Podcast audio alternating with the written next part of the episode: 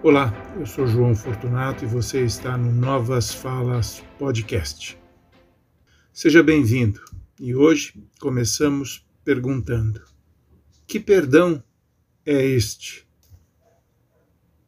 Como vocês certamente estão sabendo, o presidente da República, usando de uma prerrogativa constitucional, que ele entende ser um direito seu em qualquer circunstância, né, mas não é bem assim.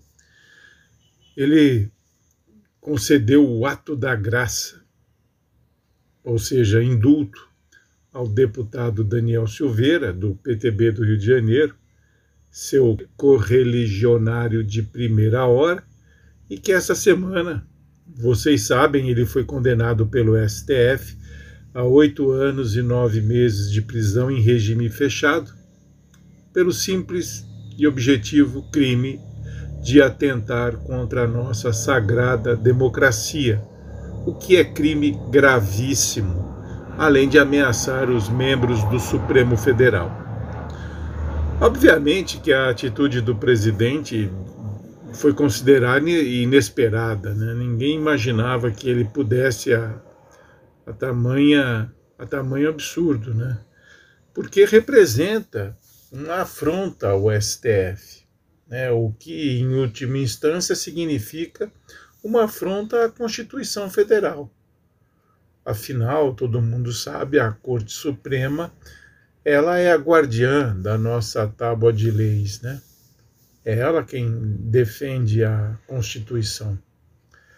Tem gente, por outro lado, que acha que foi mesmo uma provocação, um gesto assim deliberado do presidente para atritar contra os membros do STF, em especial com o ministro Alexandre de Moraes.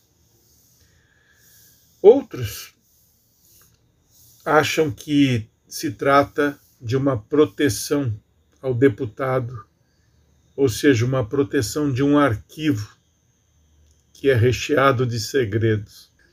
São tantas dúvidas, né, que só o tempo poderá dirimi-las, né? Mas tomara que esse tempo não seja longevo.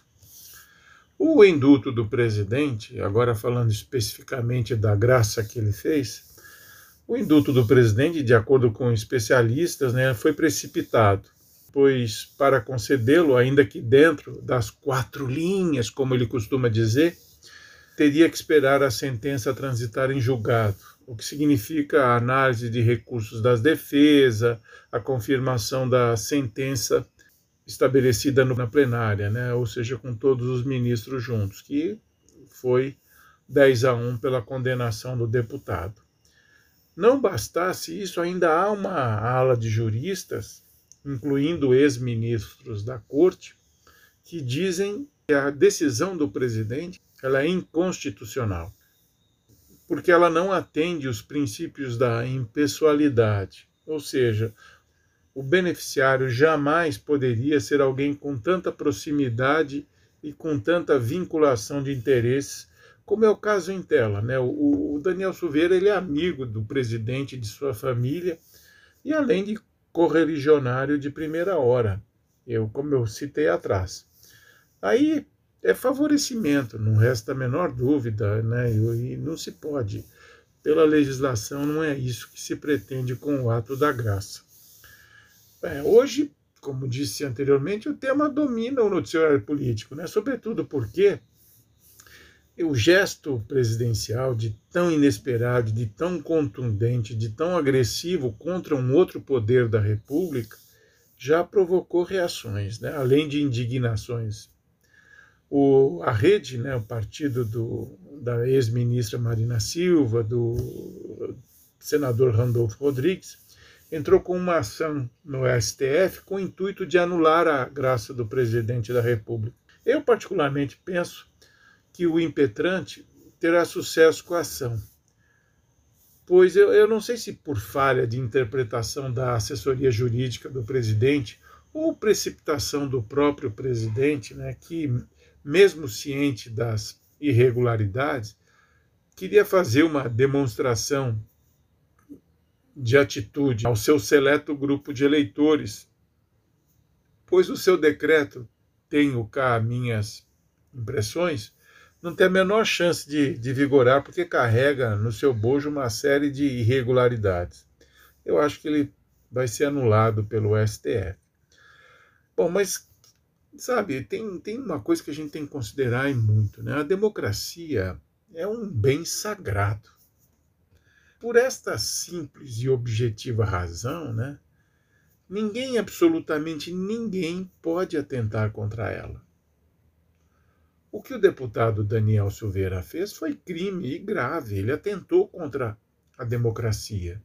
Embora ele tenha usado da democracia para se eleger, aí é um contrassenso.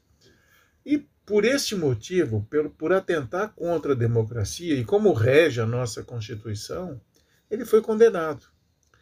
E não se trata, como quer fazer parecer o presidente, quer que a gente acredite nisso, que foi liberdade de expressão. Não foi, não. Né? O presidente comete um grave equívoco de sua parte. Ele comete um grave equívoco aí. Eu não sei se é deliberado, mas, por certo, daí a condenação do deputado, não foi assim que o STF entendeu. O STF não entendeu como sendo uma liberdade de expressão. Não, foi um atentado sério contra a nossa democracia e contra a integridade dos membros do STF.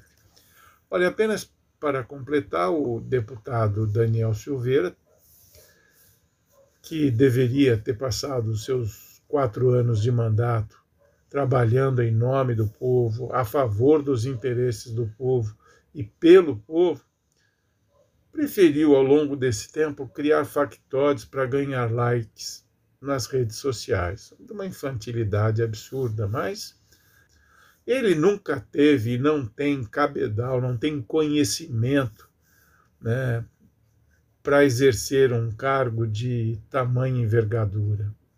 Não tem, ele não tem os requisitos mínimos necessários. E aconteceu né, o esperado. Quatro anos sem nada de expressivo, sem um projeto que favorecesse o povo, não. É de uma nulidade assim de saltar os olhos esse deputado. E por isso eu espero realmente que a sentença seja confirmada, porque além da prisão a que ele foi condenado, ele também foi condenado à perda de seu mandato, à cassação de seu mandato de deputado, o que representa uma cassação de seus direitos políticos por oito anos e uma multa no valor que é bastante considerável. Eu espero também que se cumpra tudo isso e que o deputado né, ele perceba depois dessa lição e os demais de sua laia, porque existem outros eh, de igual calibre, né, aprenda né, que não se brinca com os interesses do povo. Ser parlamentar não é um brinquedo, não é uma brincadeira. É uma coisa séria. É uma atividade seríssima que precisa ser tratada com o máximo de respeito e dedicação. Você está ali no Congresso Nacional representando o povo. E não se pode brincar com isso. Por isso que a punição tem que ser exemplar mesmo. E eu espero que tudo que foi dito naquele plenário se cumpra ao final e ao cabo desse caso. Abraço a todos.